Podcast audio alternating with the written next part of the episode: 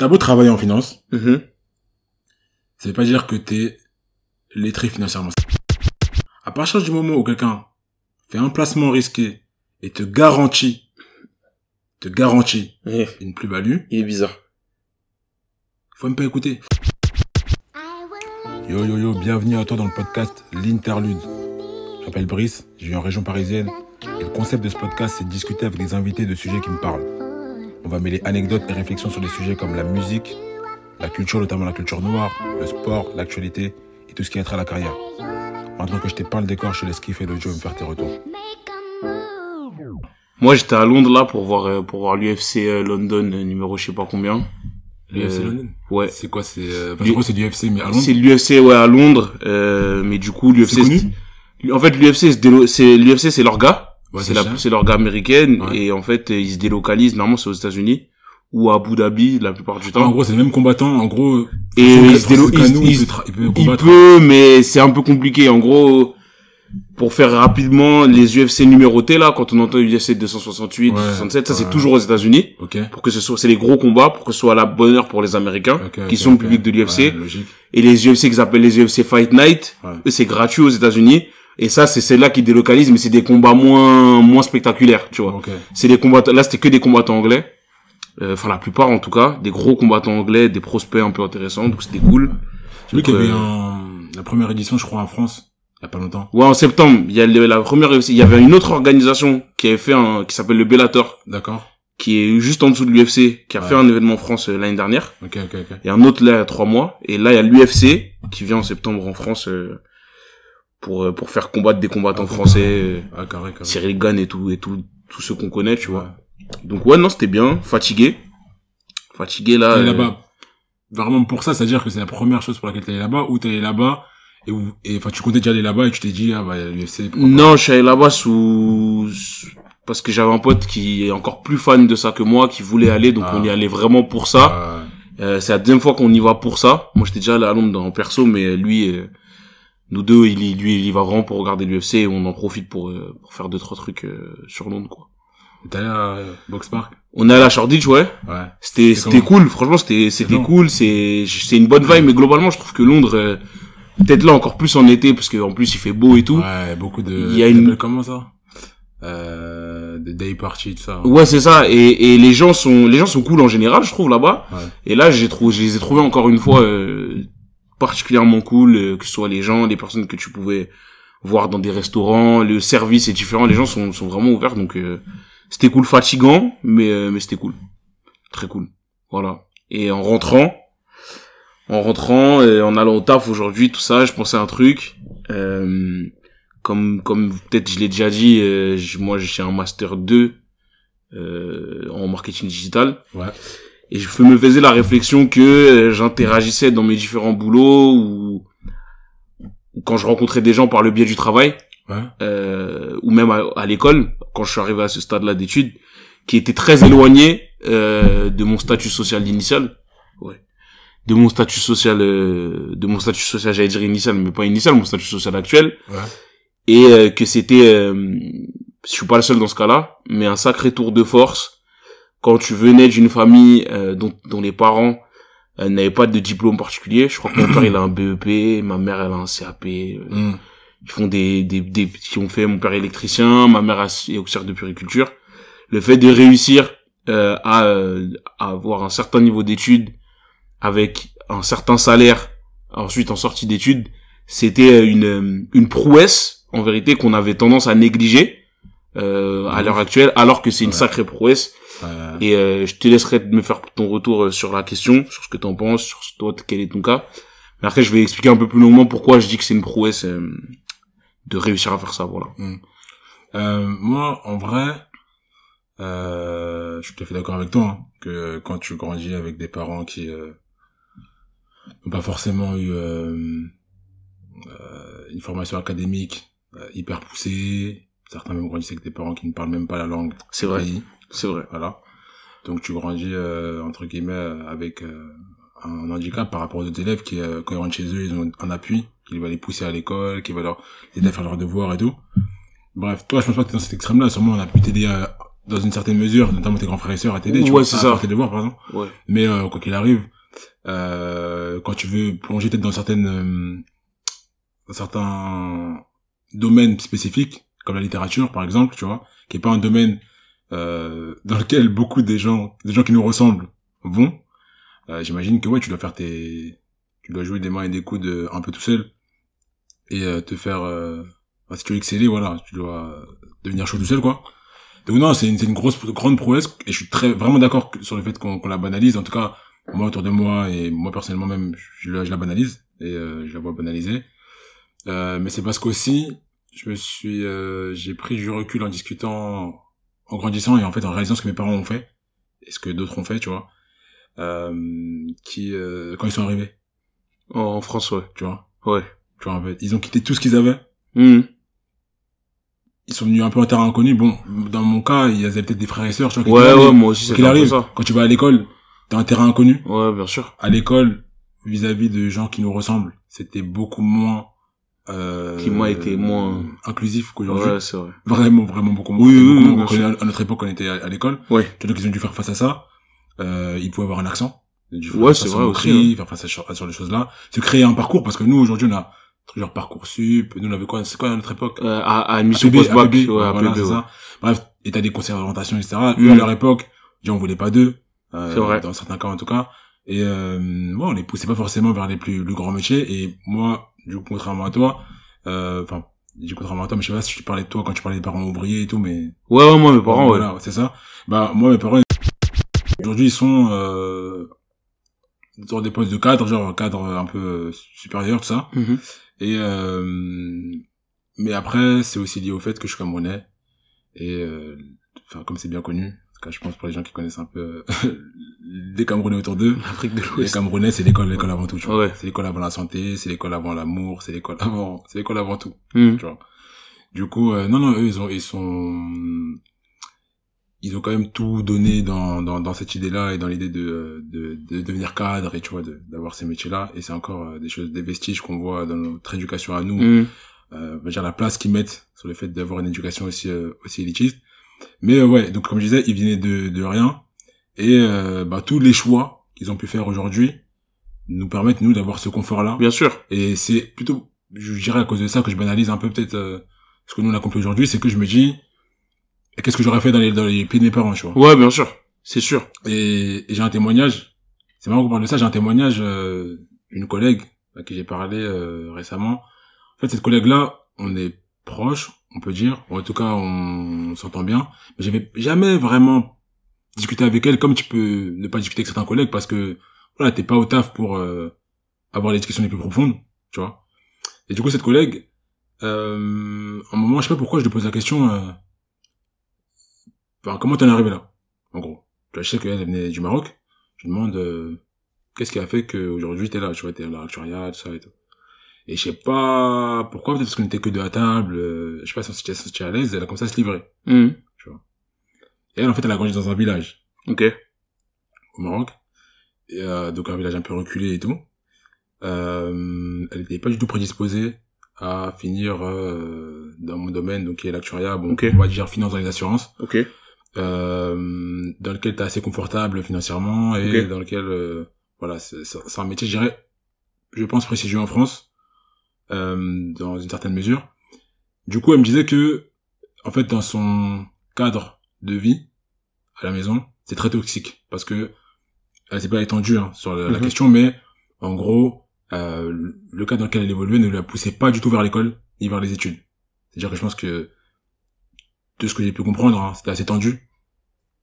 Elle, euh, j'imagine qu'il devait y avoir beaucoup de bruit chez elle. Euh, c'est la plus grande, euh, pas la plus grande, mais en tout cas la plus apte à s'occuper des frères, des petits frères et sœurs. Euh, je crois que ses parents n'avaient pas beaucoup d'argent. Enfin, je suis Mhm. sûr d'ailleurs que ses parents n'avaient pas beaucoup d'argent. Mhm. Du coup, elle, un peu sous les conseils de son père, qui lui-même n'avait pas fait beaucoup d'études, euh, elle s'est mis une déterre dans l'école. Elle s'est dit que ma formation, euh, mon éducation, va me permettre de me sortir de là. Parce Mhm. que ce que je vis là, c'est pas le bonheur. Ouais. Et je pense qu'il y a un, il y a meilleur Il y ailleurs. a mieux. Donc je lui ai demandé, mais comment tu savais, enfin, tout c'était, c'est venu ce petit, de, il y a meilleur ailleurs, enfin, où est-ce que t'as vu? Elle m'a dit, je sais pas, j'ai même, c'est même pas la télé ou quoi, hein, rien à voir. Je sais, Ouais. je sais pas si elle avait la télé, mais elle m'a dit, c'est même pas la télé ou quoi. C'est vraiment, euh, je me disais que la situation que je vis là, elle est pas assez bien pour qu'il n'y ait pas mieux ailleurs. tu vois. Ouais, bien sûr. Et, euh, et du coup, elle, elle s'est tuée. Elle s'est tuée. Elle a taffé, taffé, taffé, taffé, taffé. Euh, si bien que elle a pu obtenir une place pour une école très prestigieuse de d'ingénierie en France. En France, ok. NSAE. Mais pour y venir à l'NSAE, il fallait payer. Ok, vois. Elle avait pas d'argent. ok. Je crois que c'était peut-être 9000 euros. Ok. Comme ça, tu vois. Et tu devais avoir aussi de l'argent quand tu vis ici. Oui, bah oui, oui.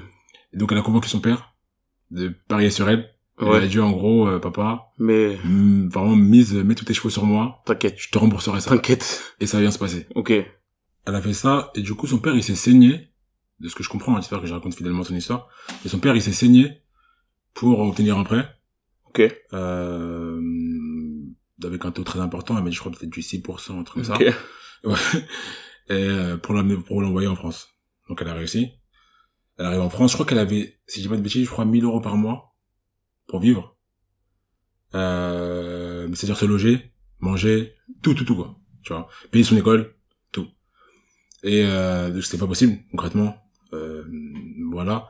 Et ce qu'elle a fait, du coup, elle a dû encore ruser, parce que quand elle est arrivée, elle a eu trois jours de répit où elle dormait chez quelqu'un, puis la personne Mhm. lui a dit qu'en gros, Ouais. fallait qu'elle trouve euh, un moyen de, de moyenner. Et elle est allée à l'école en question, tu vois. J'imagine, tu sors du Maroc, t'arrives, le réseau parisien, des transports, tout ça, enfin, Ouais. elle s'est débatouillée. Et elle est allée à l'administration, Mhm. et elle leur a dit, alors comment je peux faire pour avoir une chambre et tout ça? Elles lui ont dit, ils lui ont donné les tarifs des chambres, mais elle pouvait pas payer. Tu vois, elle leur a dit, non, je peux pas payer tout ça. Elle leur a dit, bah, il y a des bourses.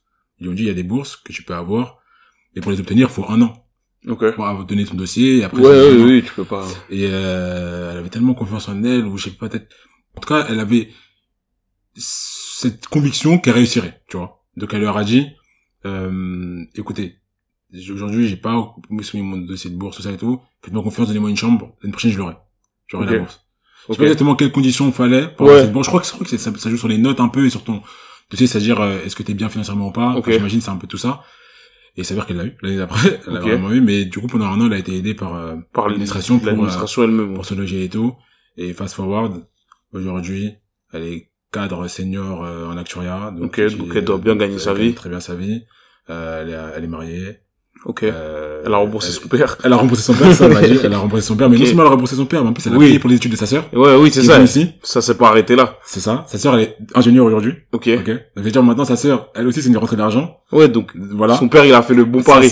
elle- sa sœur et elle, maintenant, elle paye pour les études de son petit frère. Ouais, bah ouais, forcément. tu vois, qui est en, en cybersécurité. Et, euh, et du coup, elle est propriétaire aussi d'un appart. Et du coup, tu vois, de par cette, disons, euh, éclair de génie qu'elle a eu, enfin, Ouais. vraiment éclair de génie, mais cette énergie et cette, Cette conviction en elle, détermination, ouais. conviction en elle, en elle-même qu'elle a eu, euh, cette croyance en elle-même qu'elle a eu quand elle était au, dans son village, tu vois, Mhm. Elle a sorti. et euh, a émané, a créé tout ce qui s'est passé dans sa vie, qui fait qu'aujourd'hui, bah, ça se trouve que, je sais pas, il, il- enfin, sa famille va peut-être s'installer en France, euh, en plus grand nombre, et euh, bah, ils sont bien aujourd'hui, tu vois. En tout cas, oui, ça, Alors c'est, que, euh, eux, enfin, ils, ils s'en sont déjà mieux sortis que leurs parents en termes euh, Beaucoup financiers, de vie, mieux, etc. Enfin, clairement, je suis, je suis avec elle, elle, elle voyage beaucoup, elle va gravir des mondes, tout ça, enfin, tu vois, et quand elle, elle, elle m'a dit qu'elle-même, hein, elle a un peu banalisé. Dans le sens où, pour elle-même, elle se rend pas compte de De tout ce qu'elle a accompli. tout ce qu'elle a accompli, tu vois, mais moi, je suis là, en tant que spectateur. Oui, c'est, impressionnant. T'es, obligé de, de réaliser à sa place, tu vois.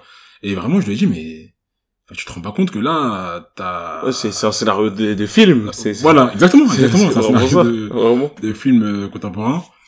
Et, euh, et voilà, donc quand j'entends ces histoires, Ouais, peut sûr. peut-être moi m'amener encore plus à banaliser sur les choses. En, en, en fait, euh, il y a effectivement des, enfin, il y a des success stories. euh, Il y en a même des, des, des plus, des pires entre guillemets ou des, des plus spectaculaires, tu vois. Ouais. Même si celle-là, en, en termes de success story du- entre guillemets du quotidien, euh, elle est, elle est assez impressionnante, tu vois, sans aller dans le mec qui a traversé la mer à la nage, etc. Là, ça reste quand même quelque chose de, de, de, de terre à terre, même si c'est, c'est, c'est vraiment impressionnant. Et en fait, comme tu dis effectivement, euh, et c'est ce que peut-être euh, tu parlais de son père et et de tes parents ou de beaucoup de parents, des miens, etc. C'est que parfois il y a des, aussi des parents quand on parle de déterminisme social, Mhm. euh, c'est-à-dire le fait de reproduire pour ceux qui savent pas ce que ça veut dire.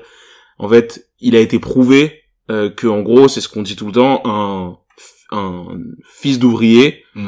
a beaucoup plus de chances de devenir lui-même ouvrier, Bien sûr. euh, alors qu'un fils de cadre a de, plus, de fortes chances de devenir euh, lui-même cadre quand, quand, quand il sera quand il sera adulte. Ouais.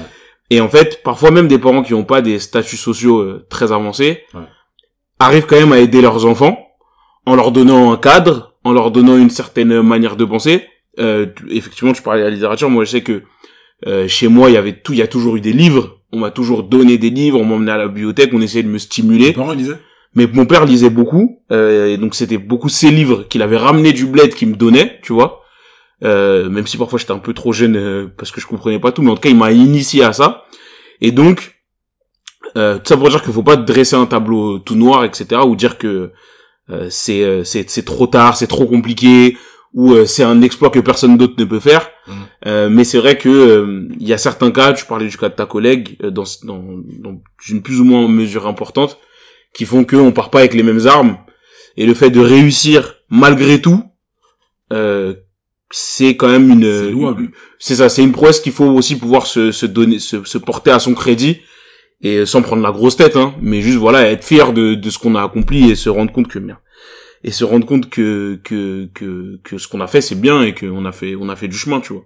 Ah, de ouf. Moi, par exemple, enfin, c'est, il y a des petits trucs où je me suis rendu compte, en fait, que parfois, ça se joue sur des petites choses, hein. Euh, par exemple, quand j'étais en prépa, moi, j'ai abordé la prépa, on va dire, de manière euh, autonome, parce que j'ai toujours été autonome dans ma Ouais. cursus scolaire, tu vois. Donc, j'ai pas forcément demandé de l'aide, j'ai jamais été quelqu'un qui demandait trop d'aide. Ouais. Je me suis dit que je vais m'en sortir comme je m'en sortir d'habitude. C'est ça. Sauf qu'en fait, les gens qui sont avec moi en prépa, Ouais. notamment ceux qui sont dans les grandes prépas, tu vois, Hmm. euh, donc classe préparatoire.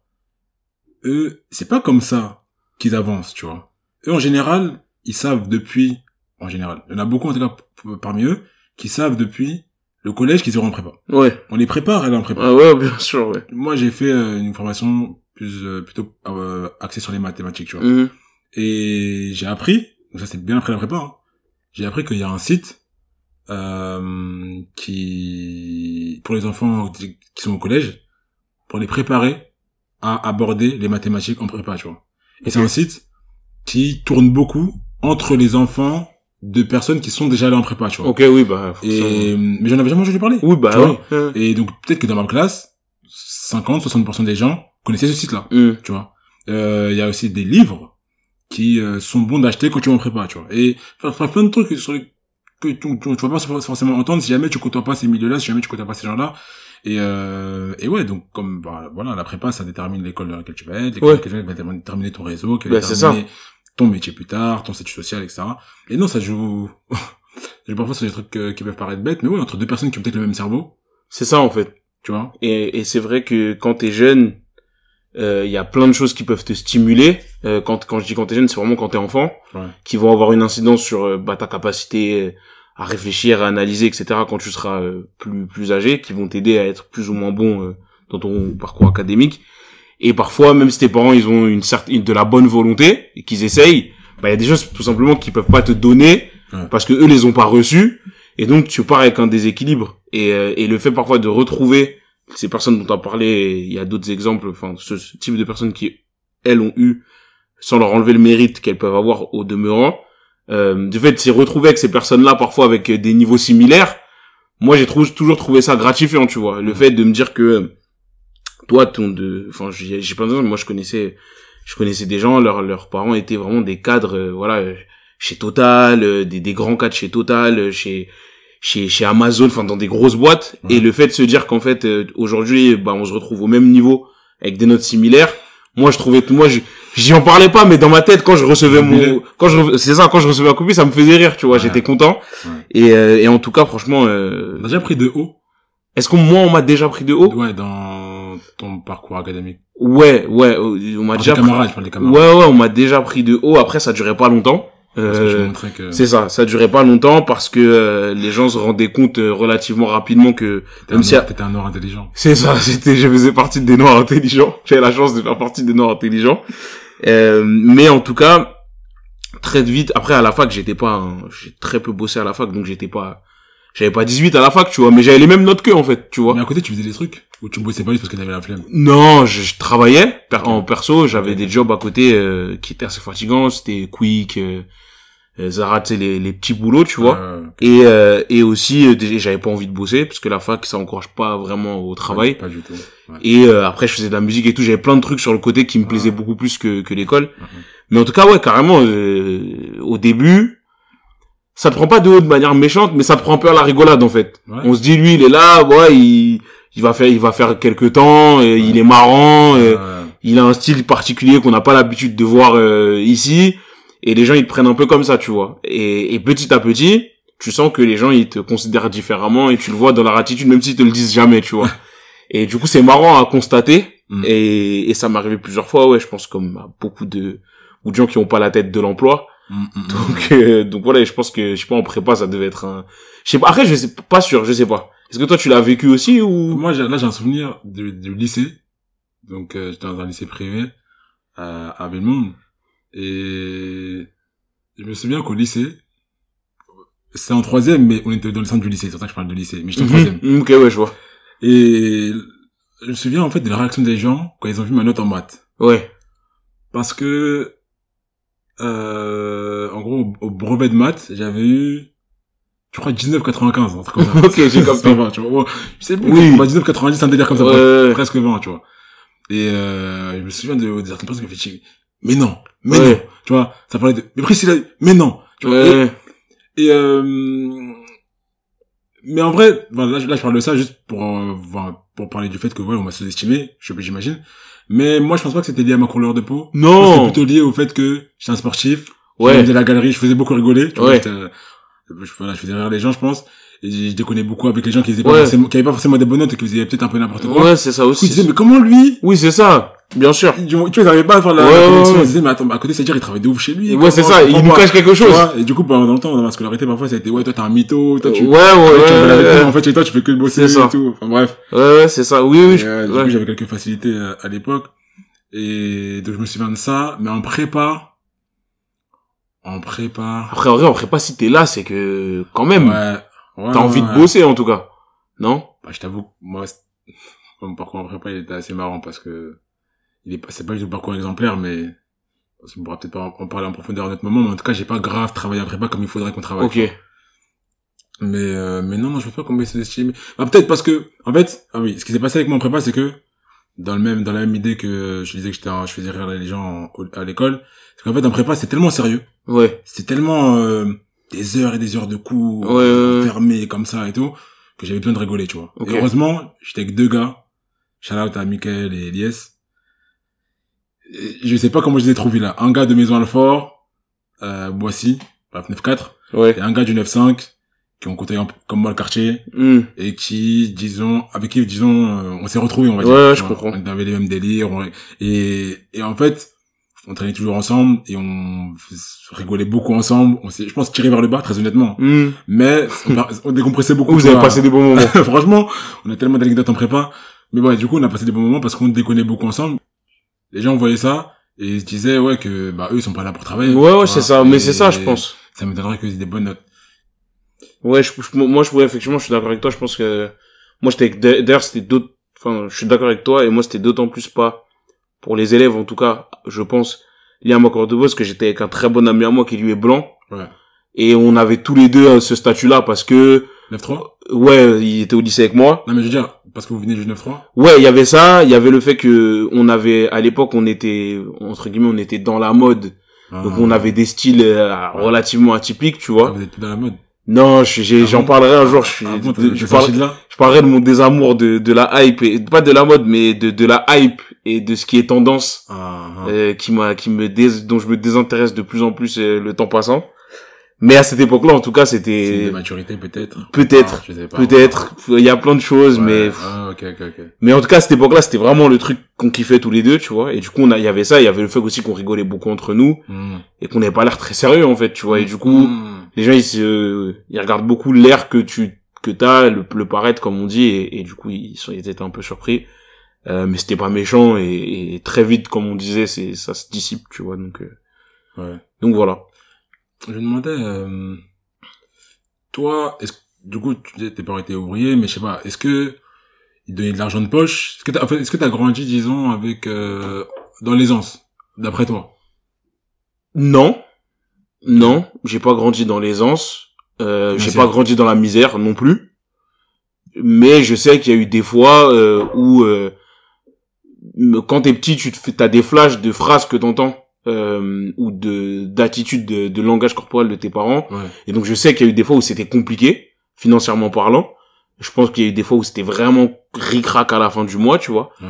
Je sais que par exemple, c'est c'est tout bête et, j'en ai eu autant que je voulais, tu vois. Mais je sais que par exemple, moi chez moi, euh, quand il y avait pas des promos, c'est tout bête, hein. Mm. Mais quand il y avait pas des promos sur les Kinder Bueno, il y avait pas de Kinder Bueno à la maison C'est parce que parce que c'était trop cher. Parce que le, la brioche aux pépites de chocolat euh, de la marque Repère, Ouais. elle coûte le paquet coûte 1,50 alors que le paquet Kinder Bueno qui était de manière euh, comment dire honteuse cher euh, coûtait peut-être 4,50 ou 5 euros Mm. et ma mère savait qu'on avait dégommé les deux aussi rapidement tu vois ouais. donc il y avait des choix qui étaient faits au supermarché mais c'est tout bête mais c'est des trucs comme ça où tu dis voilà j'ai après j'ai réussi Bueno, c'est un luxe, hein. c'est un- mais, un- mais bien un- sûr c'est un luxe. mais hein. c'était un luxe Même en, même en promo, quand même, c'est... même en promo c'était ma mère voulait nous faire plaisir Ouais, tu vois ouais, non. après, je suis allé en vacances beaucoup, euh, je suis allé au restaurant, j'ai eu plein de trucs chez moi, ça c'était pas la misère. Non, Mais pas, mes, pas. mes parents étaient pas, hum, et puis j'avais des frères et sœurs aussi qui étaient beaucoup plus âgés que moi, qui ont donc travaillé tôt, aidé, et qui m'ont aussi permis d'avoir accès à certaines choses que j'aurais eu plus de temps à voir, je pense aux consoles de jeux par exemple, tu vois. Moi, mes, toutes les PlayStation que j'ai eues, je crois c'est mes frères et sœurs qui les ont achetées, tu vois. Tu les as tues à partir de la 2 À partir de la une, mais c'était celle de Ah, mon la frère. Elle était, elle, était- elle était pas à moi, tu vois, mais, euh, mais la Play 2, typiquement, je me souviens qu'une fois, ils étaient, mes deux frères et sœurs euh, grands, ils s'étaient chauffés, ils l'avaient acheté pour nous et tout, enfin. Donc non, c'était vraiment, c'était, on était vraiment pas aisés. Euh, mais c'était pas la misère, en tout cas, mes parents m'ont pas euh, fait ressentir que, que c'était la misère à la maison. T'as tu de l'argent de poche? Non. Non. Pas d'argent de poche. Et toutes les bêtises aussi. Enfin, pardon, je juge pas l'éducation des gens, mais toutes les bêtises de, euh, t'as nettoyé ça, on te donne de l'argent. Ah. Ça existait pas chez moi. Pas... Tu nettoies parce que c'était ton devoir. Hmm. Tu vois? Ok, bon là t'as pris un exemple précis, mais moi je pense que c'est pas forcément une euh, mauvaise chose de rémunérer une activité qu'un enfant fait et qui peut aider le foyer ou peu importe, parce que ça peut lui donner le sens de je travaille pour Ouais. Après, tu vois là t'as pris un exemple de nettoyer le sol. Ouais, je parle de ce genre de voilà, choses, tu ça, vois. Ça, dans un certain, dans une certaine mesure, ça peut aussi donner ça. à un peu, un peu Voilà, c'est ça. que C'est ça. si je nettoie, il faut que j'ai l'argent. C'est ça, c'est ça, S'il y a pas d'argent, je nettoierai pas. Ouais. bref. Mais ça. du coup, je dirais que voilà, c'est pas Oui, oui, si sûr. manichéen que ça pour moi. Je vois, tu peux, il est bien d'encourager en tout cas l'enfant à chercher à peut-être à avoir une vision peut-être, euh, à voir si son cerveau en tout cas Oui. est, est, est bon, il va dans le sens de, de, d'être entre guillemets entrepreneur ou en tout cas de vouloir euh, Oui. faire de l'argent. Travail mérite euh, salaire. De par voilà ses idées, etc. tu vois. Euh, mais euh, ok. Non, moi non plus j'ai pas eu d'argent de poche. Ok. Je demandais ça parce que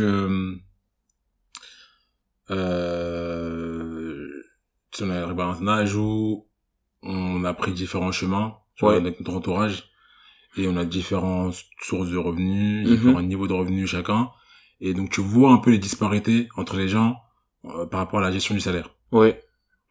Mhm. Toi tu disais euh, dernièrement que voilà t'as- t'étais assez confortable financièrement et tout, notamment parce que pas longtemps t'étais chez tes parents. Ouais. Euh, donc voilà, tu pouvais faire euh, usage de ton salaire comme bon Ouais, te semblait. c'est- Ouais, c'est ça. Et est-ce que d'après toi, t'es, tu gères bien, tu gères bien tes sous? En fait, pendant très longtemps, non. Euh, pendant très longtemps, non, parce que je me posais pas de questions. J'essayais de... C'est, tu l'utilisais pour ton plaisir, genre. Ouais, j'utilisais pour ce que je voulais, Mhm. ça pouvait pour mon plaisir, pour le plaisir des autres, mais en tout cas, je, je, je me disais pas, tiens, je vais mettre tel de côté pour investir dans ça, Ok. etc. Voilà, je mettais, euh, je crois que je mettais 50 euros à peu près de côté par mois, et euh, dès que j'allais en vacances ou un truc comme ça, je tapais dans les sous et je prenais les sous pour y aller. Ouais. Depuis que j'ai grandi, entre guillemets, plus parce que j'avais le projet de m'installer tout seul, Ouais. Donc là, j'avais un objectif clair à atteindre et du coup, euh, j'ai commencé à mettre de manière euh, plus conséquente et plus organisée euh, de l'argent de côté. Et puis- même dans l'objectif de me mettre tout seul, je me suis fait un budget, un tableau Excel assez précis avec Ah ouais. les dépenses, etc. Ouais, quand voilà, même, quand même, quand même. pour être sûr et certain Ta meuf qui t'a un peu... de pas être ric-rac. ou- Même pas, même pas, frère. J'ai- Je Ah, me c'est suis, en fait, je me suis dit que ce serait bête, tu sais, de me retrouver à la fin du mois en galère. Tu Ouais. vois, je, que je gagne quand même pas trop mal ma vie à mon âge. Il y a des gens qui vivent avec moins. Si moi j'en arrive à me retrouver, euh, tu vois, à la fin du mois avec euh, pas de quoi remplir le frigo, ce serait quand même euh, une- Ouais, c'est un échec. Ouais, Mais je pense que l'éducation à l'argent euh, est pas la même partout. Euh, je pense que moi j'aurais pu être euh, même si on m'a toujours dit, euh, tu sais, les, les, les grands conseils, tu vois, Mm. euh, va pas faire des crédits à la consommation pour rien. euh, si tu fais un crédit, au mieux c'est pour, au pire c'est pour acheter une voiture, au mieux c'est pour acheter un appartement. Tu sais, ces grands conseils euh, qui évitent, qui t'évitent le surendettement, Mm. mais les conseils de placement, etc. Étant donné que les pa- les parents quand ils viennent du bled et qu'ils ont des salaires euh, euh, moyens Mm. et qu'ils ont des enfants, il y a Mm. pas beaucoup d'argent à mettre Non, de clairement, côté et l'argent qui est à mettre de côté souvent il va au bled Ouais. ou dans une maison au bled un truc comme ça donc l'investissement en bourse toutes ces choses là Ouais. c'est pas toujours possible tu vois donc euh, donc ouais donc aujourd'hui ça va tu vois je pense que ça pourrait être mieux parce qu'il y a toujours le coup de folie en fin de mois où tu te dis ah, vas-y je m'en fous euh, je fais ça j'achète ça j'en ai rien à faire etc Ouais. mais euh, mais ouais je pense que ça peut aller en tout cas Ok, mais du coup, depuis quand tu dirais que ça va? Depuis euh, un an on va dire Un an Ok. Ok, ok, ok. Moi, je pense que je gère bien mes sous. J'ai toujours bien géré mes sous. Euh... Pourquoi? Avant, j'avais pas d'argent. C'est-à-dire qu'en fait, j'avais pas d'argent de poche, ouais donc j'avais pas d'argent. oui c'est ça en fait enfin, oui J'avais- les argents d'anniversaire, mais je Oui. connais les argents d'anniversaire, tu les donnes à ta mère, elle garde pour toi. Oui. Non, moi jamais. Tu vois, tu, tu vois le délire. c'est ça Et, euh, et oui, c'est vrai que parfois j'avais de l'argent à Noël vite fait, mais euh, ouais, ça j'utilisais, euh, j'utilisais comme ça parce que je savais pas trop quoi en faire. Ouais. Je me disais je le garde, mais je le garde pourquoi c'est ça Concrètement, je l'utilisais comme ça chez des bonbons, ou, euh, ou je sais pas. Mais bref, du coup, je à cette période-là, je la compte pas trop, mais euh, à partir du moment où j'ai commencé à gagner de l'argent, on va dire, euh, j'ai, je pense, su euh, gérer, euh, gérer mes sous, euh, malgré le fait que j'ai pas eu d'éducation euh, financière à proprement parler. Dans le Ok. sens où moi, j'ai été éduqué dans la dans l'économie, ouais c'est-à-dire euh, dans le fait de- d'être économe. Être Ouais. économe, c'est bien.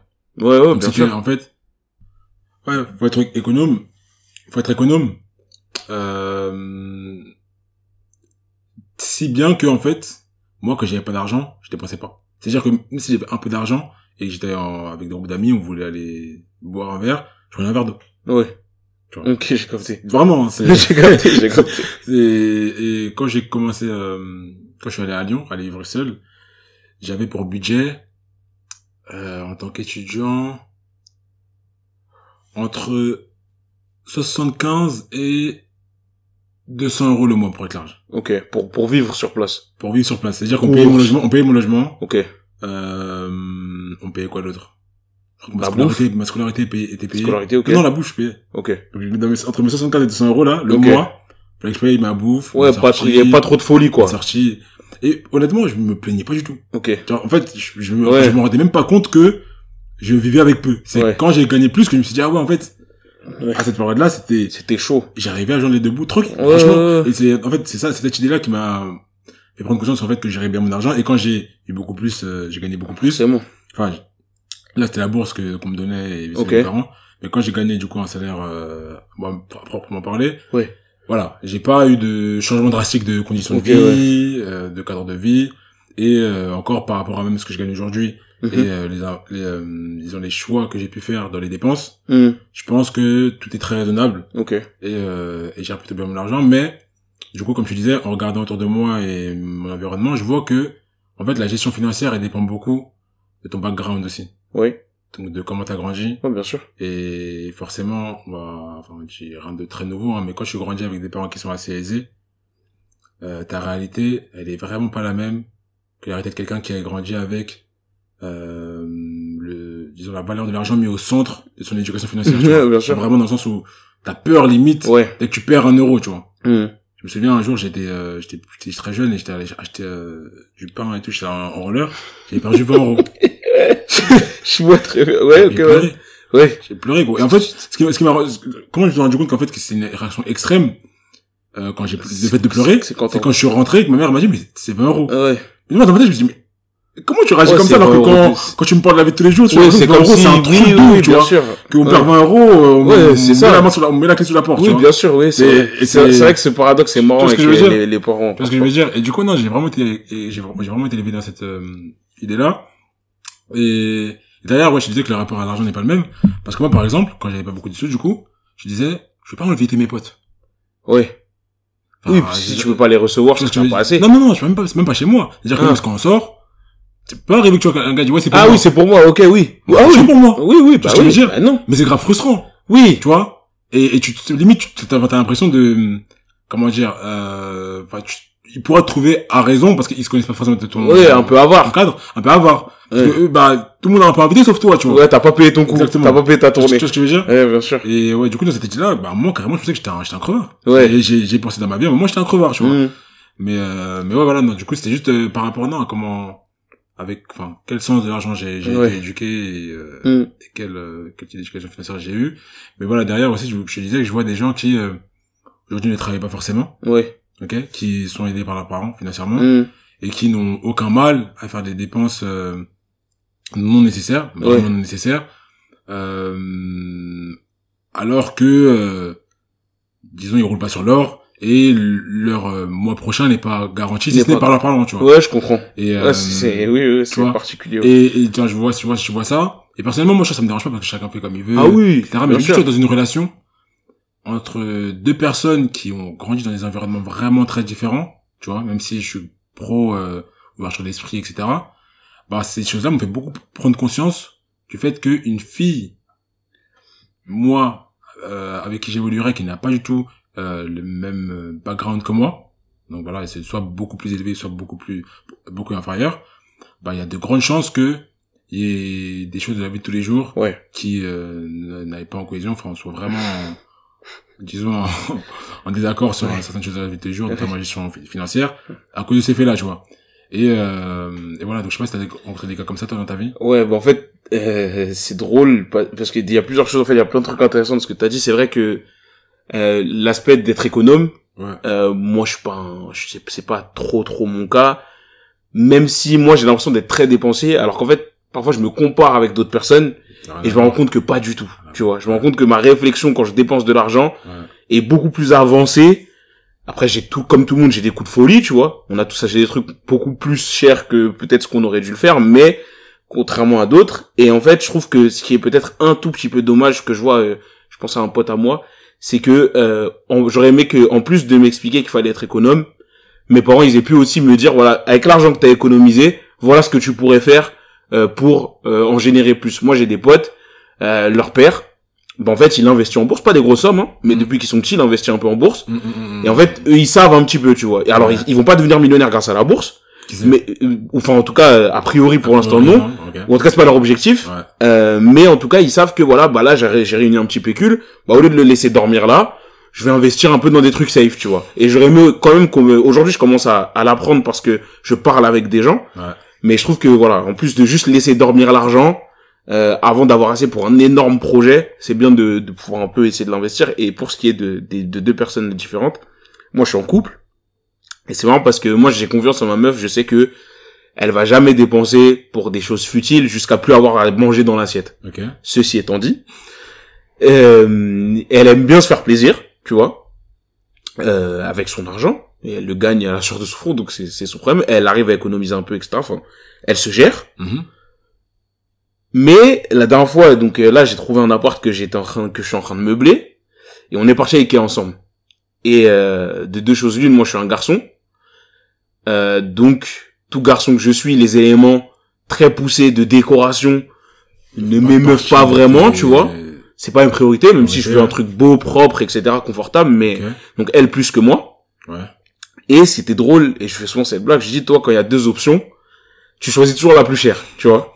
Ça me fait rire, c'est pas toujours vrai, mais ça me fait rire, en tout cas, de, de, de, de, de, de faire, de lui faire cette vanne. Et c'est vrai Ouais. que, l'exemple tout bête, ce qui me vient, c'était un tapis de bain. Euh, c'était tout bête, mais il y en avait un à 6 euros, et un à 9, tu vois. Bon. C'est pas une grande différence en soi, tu vois. 3 euros de différence, euh, si t'as 6 euros, t'as 8 euros a priori, tu vois. Même 2 euros plutôt de différence. Peu importe.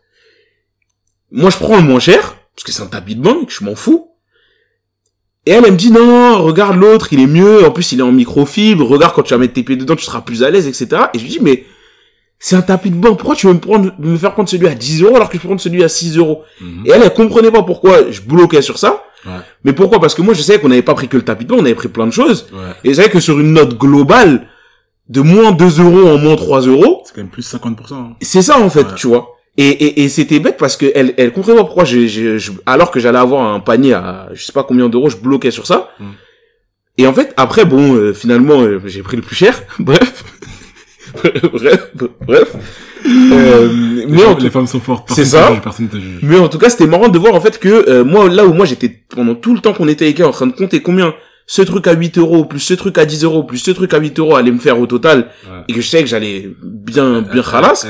Au confort de son chéri. Exactement, tu vois. Ouais. Et, et en fait, c'était, c'était juste, c'est juste qu'effectivement, pour moi, l'objectif, c'était de m'en tirer avec les, les choses les, avec le meilleur rapport qualité-prix, Mhm. tu vois. Alors qu'elle, c'était plus avec la meilleure qualité, tu vois. Et, et c'est vrai que euh, c'était, c'était marrant, tu vois.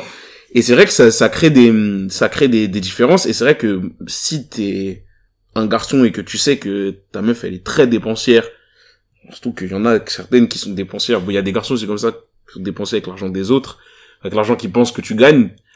Euh, faut faire attention parce que c'est compliqué après, tu vois. C'est, c'est frustrant. euh, et je pense que c'est vraiment des, ça peut être des sources de conflits importantes en vrai. euh, Dans dans Cet aspect de gestion de l'argent, Ah tu non, vois. Vraiment, vraiment, vraiment, vraiment. Et, et bon, j'imagine que ça, ça vient tôt, hein, parce que bah tu fais des sorties avec la personne, euh, vous discutez, tu vois comment elle a grandi et tout. Mais je me demande si tous les gens qui sont en relation comme ça, Ouais. ils regardent vraiment à quel point ils sont différents avant de concrétiser, tu vois. Ouais, ouais. Et vraiment ouais. peut-être emménager ensemble. choses. Mhm, mhm.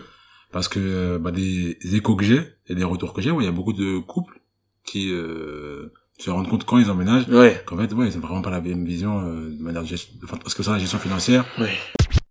Et aussi, soyez euh, vraiment euh, lucide sur euh, l'environ, l'environnement, pardon, dans lequel a grandi la personne avec qui vous vous mettez, les garçons ou filles. Et, euh, et vous voyez si vous pensez euh, que ça l'a impacté, à quel point ça l'a impacté ou pas. Ouais, bien sûr. Et, Mhm. et voilà, et puis tu parlais d'investissement. Mais du coup, euh, tes amis là qui euh, ont lu Père riche, Père pauvre, j'imagine. Ouais, le- entre autres. La référence. Entre autres, ouais. Euh, et qui euh, font fructifier leur argent. Ouais. Ils t'ont influencé Euh, Oui, à tel point que tu t'investis aussi. ouais, ouais, ouais, j'ai investi un peu, tu vois. Euh, Dans quoi? C'est pas indiscret. Enfin, pas dans, pas dans quoi précisément, mais plus dans quel type d'actifs j'ai investi en actions en bourse, un petit peu, et un peu en crypto, en gros. Ah ouais? Ouais. T'es un peu un mec 2022, toi. Ouais, c'est ça, je suis, je dans les NFT. je suis dans le Web 3, moi. Ouais, un peu en Euh, crypto. Rien de méchant, hein, mais un peu en crypto. Ok, bah, parlons d'abord des trucs un peu plus traditionnels. Pourquoi les actions? Et pourquoi pas euh, l'IMO, comme tu vois plein de gens font Parce qu'effectivement, euh, déjà, l'IMO, alors, euh, bon, sans rentrer dans les détails, mais l'IMO, bien souvent, parce que en plus je ne suis pas spécialiste, mais l'IMO c'est un objectif que j'ai, euh, qui nécessite un, un, un, un, pécule à la base de départ un peu plus important. Ouais.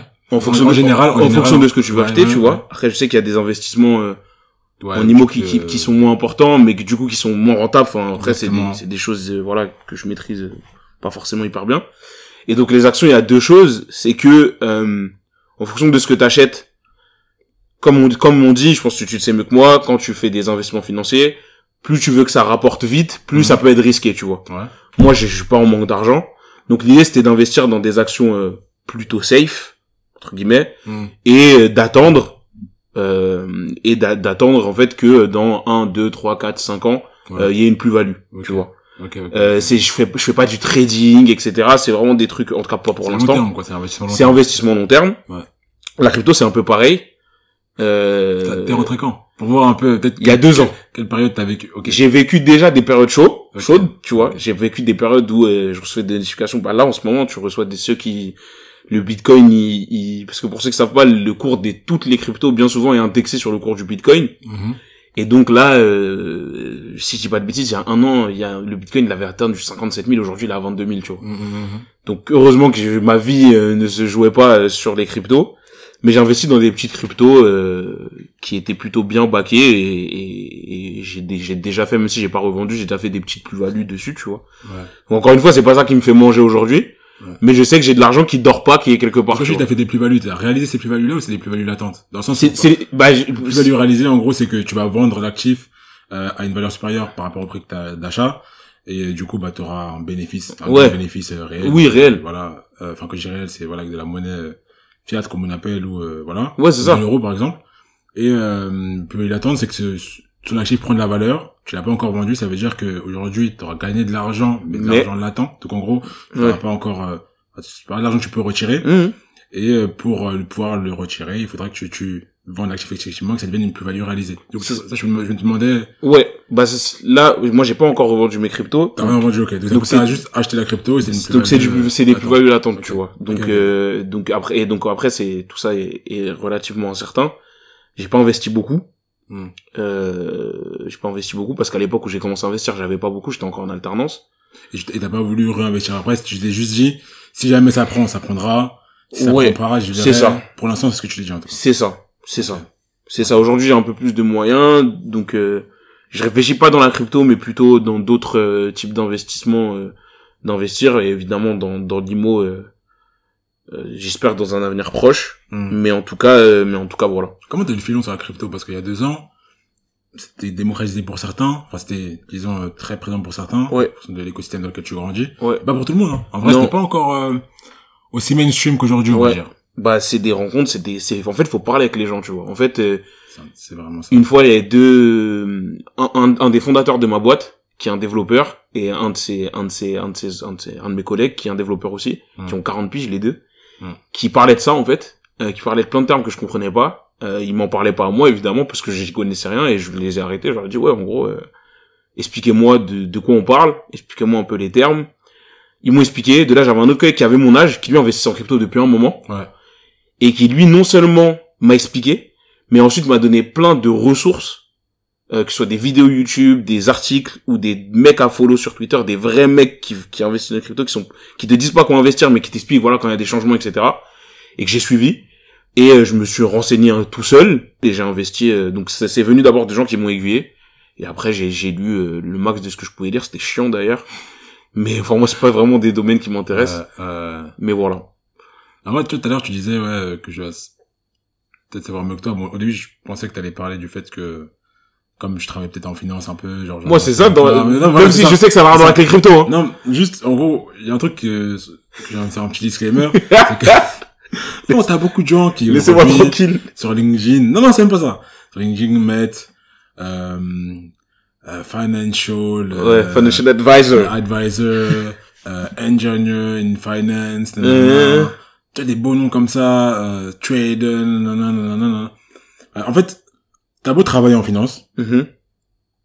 ça veut pas dire que t'es lettré financièrement. Ça, en fait, ça veut pas dire qu'en gros t'es autonome financièrement, c'est-à-dire que Oui, tu connais vraiment oui, euh, le marché financier. Oui, tu connais oui, ton oui. taf. oui, il y a beaucoup de gens qui en finance font des maquettes Excel, Ouais, tu vois. ouais, ouais, ouais. Concrètement, Mais ils bossent en finance. oui, non, ils bossent en finance. mais ils connaissent les trucs sur lesquels ils travaillent là. Par exemple, tu peux travailler peut-être en, en assurance vie. Mhm. Ils savent pas vraiment comment fonctionne une assurance vie. Oui, oui, oui. C'est-à-dire qu'en gros, tu serais pas capable, toi, de, euh, disons, faire des investissements peut-être hyper intelligents en assurance vie grâce à ton À ce travail. que, en t'as- tout cas, ce tu que tu apprends. C'est-à-dire que, là, en tout cas, pour la plupart, Ouais. si tu veux avoir, du coup, une éducation financière, être euh, assez autonome et euh, avisé, Ouais.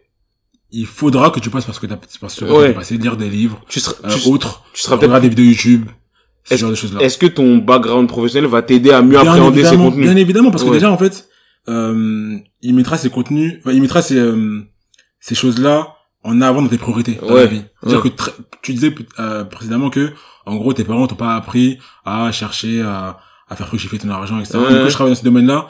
Tu vois, C'est dans ton mindset. euh, il y a énormément de gens qui le font, donc tu commences à poser des questions, ça émerge, ça, ça émerge un peu dans ton cerveau, tu te dis, mais Mhm. je vois que les riches font ça, je vois que les gens qui ont beaucoup d'argent font ça, mais pourquoi est-ce qu'ils font ça? Puis tu commences à discuter avec des gens, comme tu disais, tu parles, et c'est là que tu te rends compte qu'en fait, euh, bah, tu passes à côté de beaucoup quand tu laisses dormir dans ton A. Ouais, c'est ça. exemple. Ouais, bien sûr. Et non seulement tu laisses, tu certains pensent que tu laisses dormir, mais en vérité, Ça dort pas. tu perds de l'argent Ouais, c'est ça. parce qu'il y a l'inflation. Ouais, c'est ça. Et c'est totalement, c'est notamment un truc qui est, Qui est en train d'arriver actuellement. moment. Et ce qui fait qu'en fait, à cause de l'inflation, pour ceux qui savent pas, euh, le fait que tu laisses dormir ton argent là, Mhm. fait que demain il vaudra moins que ce qu'il vaut aujourd'hui. Ouais, bien sûr. Donc tu perds du pouvoir d'achat Ouais. grosso modo, tu vois. Je dis pas que le le l'investissement euh, en livret A, enfin tu vois, le fait de mettre son argent de côté, c'est une mauvaise chose, notamment de- dans l'environnement de crise dans lequel on est. Ouais. Peut être quelque chose de bien, en tout cas de Mhm. de pas hyper risqué, euh, contrairement à l'investissement à l'investissement qui est d'autant plus risqué dans le, dans le cadre d'aujourd'hui. Mais, en tout cas, faut pas se dire que le fait que je mette de l'argent de côté, je perds rien. Non, oui, c'est oui, c'est c'est pas vrai. C'est faux. C'est des choses Voilà. qu'on se raconte. Et les gens qui sont riches, très peu Oui. mettent vraiment de l'argent de côté. C'est-à-dire leur, leur, le pourcentage d'argent- qu'ils ont, de, de, de valeur de marché qu'ils ont, ça. sera très peu dans leur trésorerie. Ouais. Je pense. Et puis, pour, pour, pour aller dans ton sens, quand on entend que Elon Musk a telle fortune, Oui. quand tu vas dans le détail de ses fortunes, la Oui. plus, la grande partie de ses fortunes, c'est en actions, euh, en, actifs financiers, c'est pas de l'argent qui est sur son compte. C'est peu de liquide en tout cas, euh, en proportion. Mais du coup, ouais, moi, euh, moi, moi, c'est ce qui- ce qui est marrant, c'est que dans mon éducation, du coup, comme je disais, qui a été euh, un peu axée sur l'économie, elle était aussi axée sur la, la sécurité, Ok. Que ce soit dans le métier que tu fais, Ouais, bien sûr. dans les choix que tu fais avec ton argent. Hmm. Ma mère, elle voulait pas entendre parler d'action. Moi, j'ai appris par la suite qu'en fait, c'est parce qu'elle a investi quand elle était plus jeune Et et que que, ça s'est pas bien passé. d'accord. Donc, coup, euh, une c'est phobie de vacci- l'action. vacciné. Voilà. Elle dit, je vais pas mes enfants dans là-dedans. Ok. Elle dit que c'est, euh, c'est pour les traders. C'est eux qui vont gagner de l'argent. Ouais. Et c'est pas forcément complètement faux, mais je, c'est pas le sujet du, Je comprends qu'on puisse se méfier, tout l'instant. Parce qu'il y a, il y a des délits initiés, il y a, euh, enfin, pour faire court, hein, ça peut être, euh, en gros, le fait que certains traders vont avoir des informations à l'avance, euh, et vont manquer d'éthique, Ouais. et en gros, vont utiliser le fait qu'ils aient des informations Le à l'avance pour... le de Wall Street. Voilà, allez notamment regarder le Wall Street pour en savoir plus, mais voilà, ils vont utiliser les informations qu'ils ont à l'avance et qu'ils devraient pas forcément avoir à l'avance pour se placer sur certains investissements et gagner de l'argent, tandis que toi, le particulier, tu les auras jamais, ces informations-là, Hmm. parce que t'es un particulier, et t'as pas les contacts, tout simplement.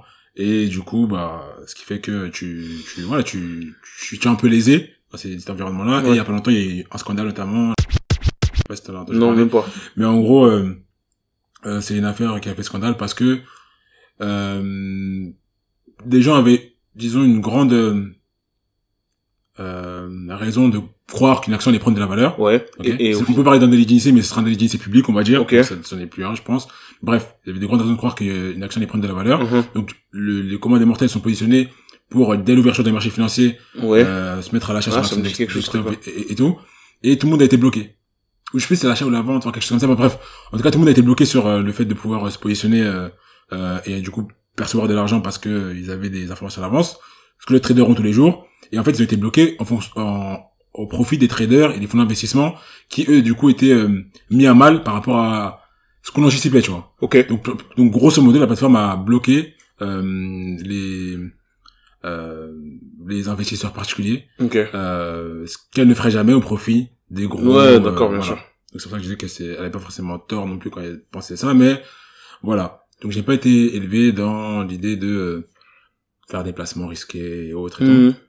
Et donc comme toi, j'ai eu des discussions avec des gens. En 2017, je me souviens que dans mon parcours académique, on avait une formation, euh, tu sais, on avait un forum de métier. Ouais. Et au, au cours de ce forum de métier, il y a des petites euh, conférences. où On Mhm. nous avait parlé du Bitcoin Ok. et la blockchain. Ok, ouais. Je t'avoue que pendant cette conférence, je baillais. Je voulais dormir. Si Ça seulement. m'intéressait pas. Si Ça seulement. m'intéressait vraiment pas. Je me suis dit que, voilà, comme beaucoup de fois quand t'es dans le contexte de l'école, euh, c'est beaucoup de blabla, qui veut pas forcément dire grand chose, qui, euh, euh, ils font des, parfois même, ils compliquent les choses alors que c'est pas hyper compliqué. Et je me suis désintéressé. Si seulement. Si seulement. Quelques temps plus tard, euh, de part à des amis, de Charlotte à, à Serban notamment, euh, j'entendais beaucoup ce truc Ethereum, Ethereum, Bitcoin, crypto-monnaie, nan, nan. Et en fait, c'est à partir du moment où, du coup, mon pote m'a dit qu'il a fait une bonne plus-value, tu vois, Ouais. je me mais attends. Parce qu'il n'est pas investi énormément, tu vois. Je me suis dit, mais Mhm. attends, mais s'il avait, il avait placé, euh, 5K, parce qu'il avait fait plus, il avait fait une grosse plus-value, tu vois, il aurait tant. Je me dis, Brice, là, faut quand même Ouais, je que tu commences à creuser, tu vois. ça. Ouais. Et moi, je suis quelqu'un qui n'aime pas, euh, de FOMO. FOMO, c'est en gros, Oui. fear of missing out. Ouais. Tu vois, le fait que t'aies peur de passer à côté de quelque chose, du coup, tu te rues par la chose. Non, non, non. Mais je faisais trop retarder les chances de, ok, je vais comprendre, Oui. je vais- regarder, je vais regarder. Bref. Du coup, je me suis plongé dedans. Vraiment, je me suis dit, voilà, euh, plonge-toi dedans. J'ai lu, je me suis renseigné, j'ai regardé des vidéos, etc. Et euh, en fait, c'est bien beau tout ça, mais tant que t'as pas commencé à investir Mhm. sur les actifs risqués, tu, tu as beau dire ce que tu veux, il y a que le jour où tu vas investir que tu vas vraiment devenir actif, enfin proactif dans ce, dans ce genre de choses, tu vois. Et, et vraiment comprendre comment ça marche, je pense. Du coup, Oui, j'ai pour familiariser, Ouais. j'ai euh, un peu pour rigoler comme ça, mis certains systèmes en crypto, tu vois. Mhm. Je vais pas dire le nom de la crypto, mais peu importe. Et en très peu de temps, pourquoi j'ai mis une somme, c'est parce qu'en fait, je voyais que la crypto, là, euh, dans les dernières minutes, elle était en train de prendre beaucoup. tu vois. Mhm. En très peu de temps, j'ai pris beaucoup d'argent. Euh, avec euh, la, par rapport à la somme que j'ai mis, tu vois. Mhm. Et c'est là, en fait, où j'ai commencé à démystifier l'idée de d'investir sur des actifs risqués, Oui. l'idée de, de perdre son argent, et euh, j'ai commencé à formater, on va dire, mon esprit pour Mhm. euh, comprendre que le gain vient avec un risque de perte, et pour Forcément. faire de gros gains à long terme, tu Bah vas ouais. passer par des périodes de perte, Ouais, et ça. en gros, tout simplement, il faut connaître son appétit au risque. Ouais, c'est tout. L'appétit au risque, c'est, en gros, à quel point euh, tu es prêt à prendre des risques Est-ce que t'es prêt à jouer? C'est ça. Grosso modo. Est-ce que tu Ouais, vas bah, prendre des risques pour, euh, pour avoir des bénéfices ou non, long terme? Ouais. Tu vois. Et par rapport à, comme tu disais, on est jeune, on a pas mal d'argent, euh, qu'on peut se permettre d'utiliser euh, comme bon nous semble. Et pour ces raisons-là, je me dis que je ne pouvais pas me permettre, euh, de juste mettre de côté ou de juste profiter de cet argent-là. Mhm. Donc, je me suis créé un, entre guillemets, un, un niveau de, un niveau, euh, un montant mensuel que je peux euh, mettre, du coup, dans les investissements. Et, euh, et donc, comme toi, j'ai, j'ai empêché un, peu dans les actifs risqués et, euh, dans les actifs un peu moins risqués et tout. Mhm. Mais, euh, il y a beaucoup de gens qui connaissent pas euh, l'assurance vie, Ouais. tu vois. Ou en tout cas, qui ont une mauvaise conception de ce qu'est Oui. L'assurance ouais, vie. ouais, Je vais juste en parler rapidement, euh, rapidement là, et on pourra peut-être faire d'autres épisodes sur les investissements. Mais euh, du coup, je suis dans le domaine, et il y a beaucoup de gens, je sais pas si c'est ton cas, mais qui pensent que l'assurance vie, c'est euh, un investissement dans le cas où tu meurs. Mhm. C'est ton, c'est ce que tu pensais ou pas? Plus, C'est ce que je pensais, mais je sais qu'il y a beaucoup de fonds, Hmm surtout en ce moment dans le foot français, qui, des fonds américains, notamment, qui investissent des sommes dans des clubs de foot, grâce à des fonds euh, d'assurance vie. Donc je sais qu'avec cet argent-là, il y a des investissements et des choses qui se passent, tu vois. C'est là que j'ai vu que c'était pas juste euh, un compte euh, qui est resté là pour payer ton cercueil le, et payer l'école à tes enfants le jour où tu mourrais, tu vois. Mais je t'en prie. Déjà, faut comprendre une chose, pour peut-être ceux qui s'intéressent pas forcément à l'assurance vie et qui veulent pas s'y intéresser. Parfois, vous voyez euh, des amis à vous qui, euh, dans certains milieux, qui euh, ont euh, une certaine somme, 100 000 euros d'héritage de leur grand-mère, tu vois. Mhm. 100 000 euros là, c'est pas forcément du liquide que leur grand-mère a mis sous, Mhm. sous l'oreiller. hein. C'est très souvent Une assurance vie. une assurance vie. Ok. Parce que bah, plus t'as de l'argent, plus entre guillemets ça peut être intéressant d'investir Ok. en assurance vie, Mm. mais euh, je vais pas rentrer dans les détails. Mais en gros voilà, il y a beaucoup de gens, euh, notamment du coup des, des Français depuis une certaine génération, qui culturellement ont investi en assurance vie, Mhm. euh, du coup de par leur conseiller bancaire ou, Ouais. peu importe, et qui se créent des fortunes comme ça. Et nous je trouve euh, notre, notre communauté est très peu informée sur Ouais, les bénéfices oui, que peut avoir l'assurance vie. C'est pour ça que je voulais en parler rapidement. Mais en gros, l'assurance vie, euh, pour tous ceux qui cherchent à investir, c'est clairement un investissement qu'il faut considérer euh, au même titre que les actions, au même titre que l'immobilier, au même titre que la crypto-monnaie, Mhm. au même titre que voilà, vos NFT ou peu importe, tu vois, aux ETF, etc. Mais qui se comportent un peu différemment de tout ceci Ok. grosso modo. Il y a deux gros biais dans l'assurance vie. Après, euh, je vais pas parler de ce qui est, enfin, des contrats un peu plus, des clauses un peu plus spécifiques sur euh, la retraite, sur euh, le départ en dépendance, etc. Je vais juste parler de, de- disons, dans les grandes lignes, de l'assurance vie côté investissement. Mhm. T'as un fonds qu'on va appeler fonds UC, unité de compte, Mhm. et un fonds qu'on va appeler fonds euro. Et tu peux avoir des fonds qui seront un mix des deux, tu vois. Mhm. Et en fait, si tu veux, le fonds euro, c'est le fonds un peu plus sécuritaire. C'est notamment le fonds que les foyers financiers préfèrent. Parce Mhm. que foyers, euh, pardon, pr- français préfèrent. Parce que les français sont assez sécuritaires. Et le fonds IC, c'est le fonds risqué. Ok. Pourquoi? Dans le fonds, je vais commencer par du fonds euro. Le fonds euro, en fait, c'est l'assureur. Parce que le contrat d'assurance vie est souscrit euh, Mhm. euh, en relation avec une assurance. L'assureur prend le risque. Ok. Ça veut dire que toi, tu vas investir une somme d'argent. L'assureur te garantit ta somme Ouais, au minimum, plus un taux de Mhm. revalorisation de cette somme-là. Mhm. Il te le garantit. C'est-à-dire que peu importe ce qui se passe sur les marchés financiers, dans l'environnement financier, peu importe ce qu'il fasse de l'argent, lui, ou il va le perdre, il garantit ta somme. Ok. Ce qu'il va faire, lui, c'est que ton argent, il va l'investir. Donc, il va l'investir sur, sur des, euh, des actifs, actions, obligations, peu importe. Ouais, ouais, bien sûr. Voilà. Quand je dis ça comme ça, l'assureur prend le risque, forcément, les perspectives de gain Oui, sont limitées. Forcément. Voilà. Parce que l'assureur se couvre aussi, quand il donne des contrats, il fait des calculs, c'est notamment mon taf, il Mhm. fait des calculs pour se prémunir du fait que euh, il est à te payer, tandis que lui, il perd énormément d'argent. D'argent, ouais, bien sûr. Voilà.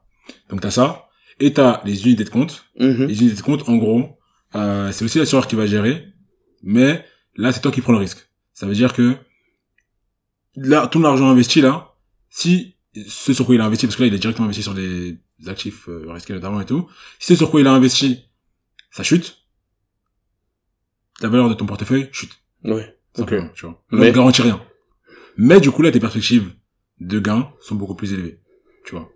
Et du coup, euh, le fait de passer par une assurance vie, plutôt que de passer directement en, en investissement action, c'est le fait que tu puisses avoir une, une gestion de cet investissement qui est pilotée par l'assureur. Ouais. Ça veut dire que l'assureur, avec tous ses calculs, avec toutes les infos qu'il a sur les, sur les différents fonds, avec euh, ses employés, etc., et euh, ses reculs sur euh, le marché de l'investissement, pourra euh, avoir une gestion pour toi sur un certain horizon, sera bénéfique, qui est censé être bénéfique pour toi Pour sur un toi. certain horizon, au lieu que tu aies à faire les démarches de manière autonome Bien sûr. et euh, voilà, tout simplement. Dans, dans, dans ce que tu dis, c'est intéressant, c'est c'est différent, mais je connaissais un monsieur qui est, euh, je sais pas comment on appelle ça exactement, mais il était gestionnaire de, de, de, de- il avait sa propre boîte où il faisait de la gestion de gros portefeuilles, enfin, il gérait en fait euh, l'argent de personnes qui en avaient beaucoup, en gros.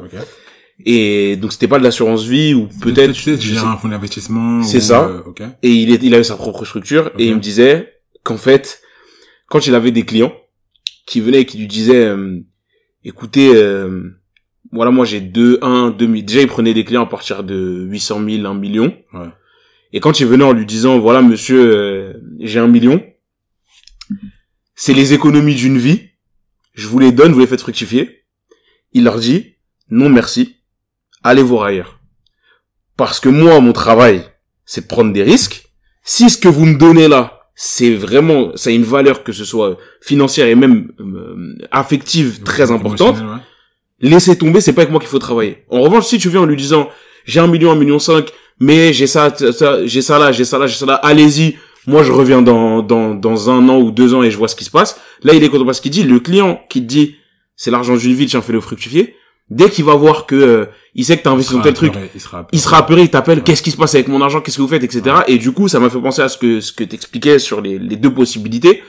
Et, et, et ça me fait penser à dire une règle qu'on a déjà tous entendue, en tout cas, de pas investir euh, l'argent dont on a besoin euh, pour vivre, j'entends, Mhm. Euh, parce que sinon on se retrouve parfois dans des situations compliquées.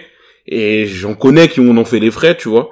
Et il faut pas croire, arrêtez de croire les euh, grands investisseurs des réseaux sociaux qui disent. Yomi euh, Denzel. Moi, j'ai vraiment besoin de faire un disclaimer là euh, qui pourra peut-être aider beaucoup de gens. À partir du moment où quelqu'un fait un placement risqué et te garantit, te garantit une plus-value, Il est bizarre. faut même pas écouter. Faut se méfier. Faut partir. Tout simplement, est-ce que toi, en tant qu'individu, tu donnerais tes secrets gratuitement comme ça Oui. aux gens de, Non, bah non, de manière oui. désintéressée, euh, un filon que tout le monde peut appliquer, Ouais, moi je suis infiniment, tu mets comme ça sur les réseaux par bonté de cœur. Moi c'est ça qui, moi c'est ça qui m'in- qui m'intrigue. Personne, très peu de gens, voire personne, Non, ne ferait non, ça, tu vois. C'est pas ça la. Premièrement, pourquoi? Parce que bah, chacun voit son intérêt personnel sûr. et celui de ses proches, on va Bien dire. sûr.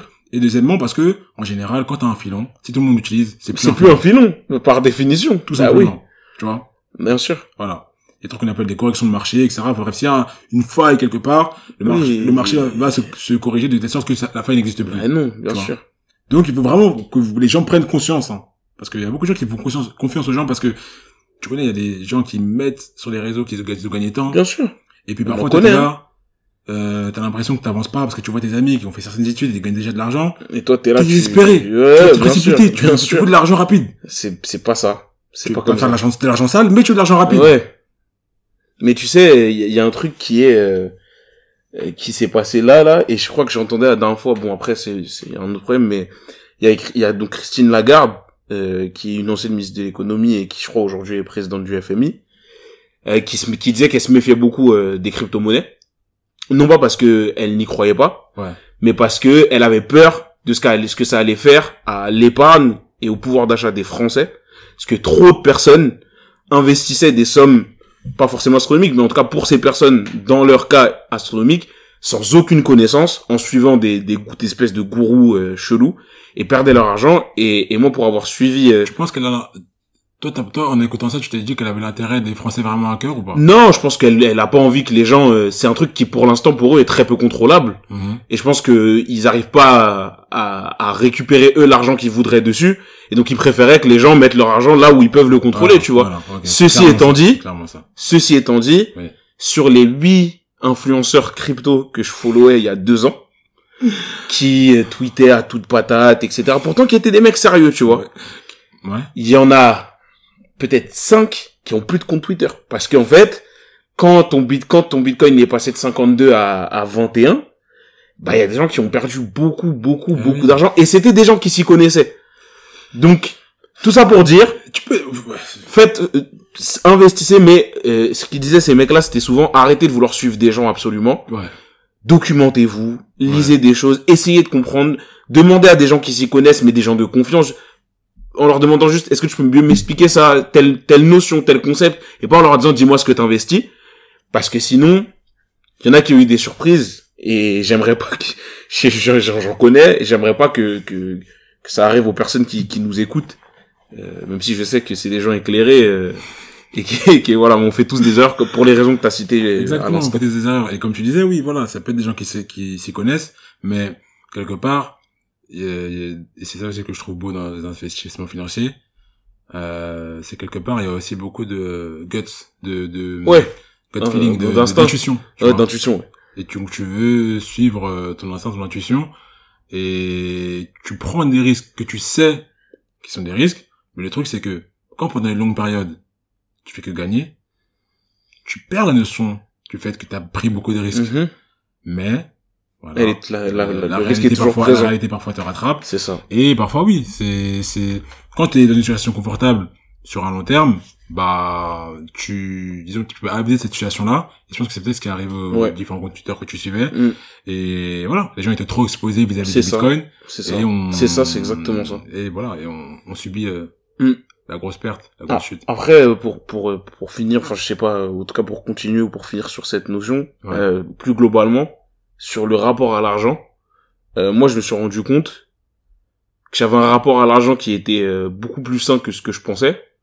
C'est-à-dire que je, plus j'ai, plus je vieillis, plus je prends de l'âge, moins j'envie, ou en tout cas, euh, je, je, j'estime que, euh, en fait, l'idée d'être ultra riche me procure euh, un certain plaisir, un certain bonheur interne, tu vois. En fait, plus ça va, moins je donne, j'accorde d'importance à l'argent.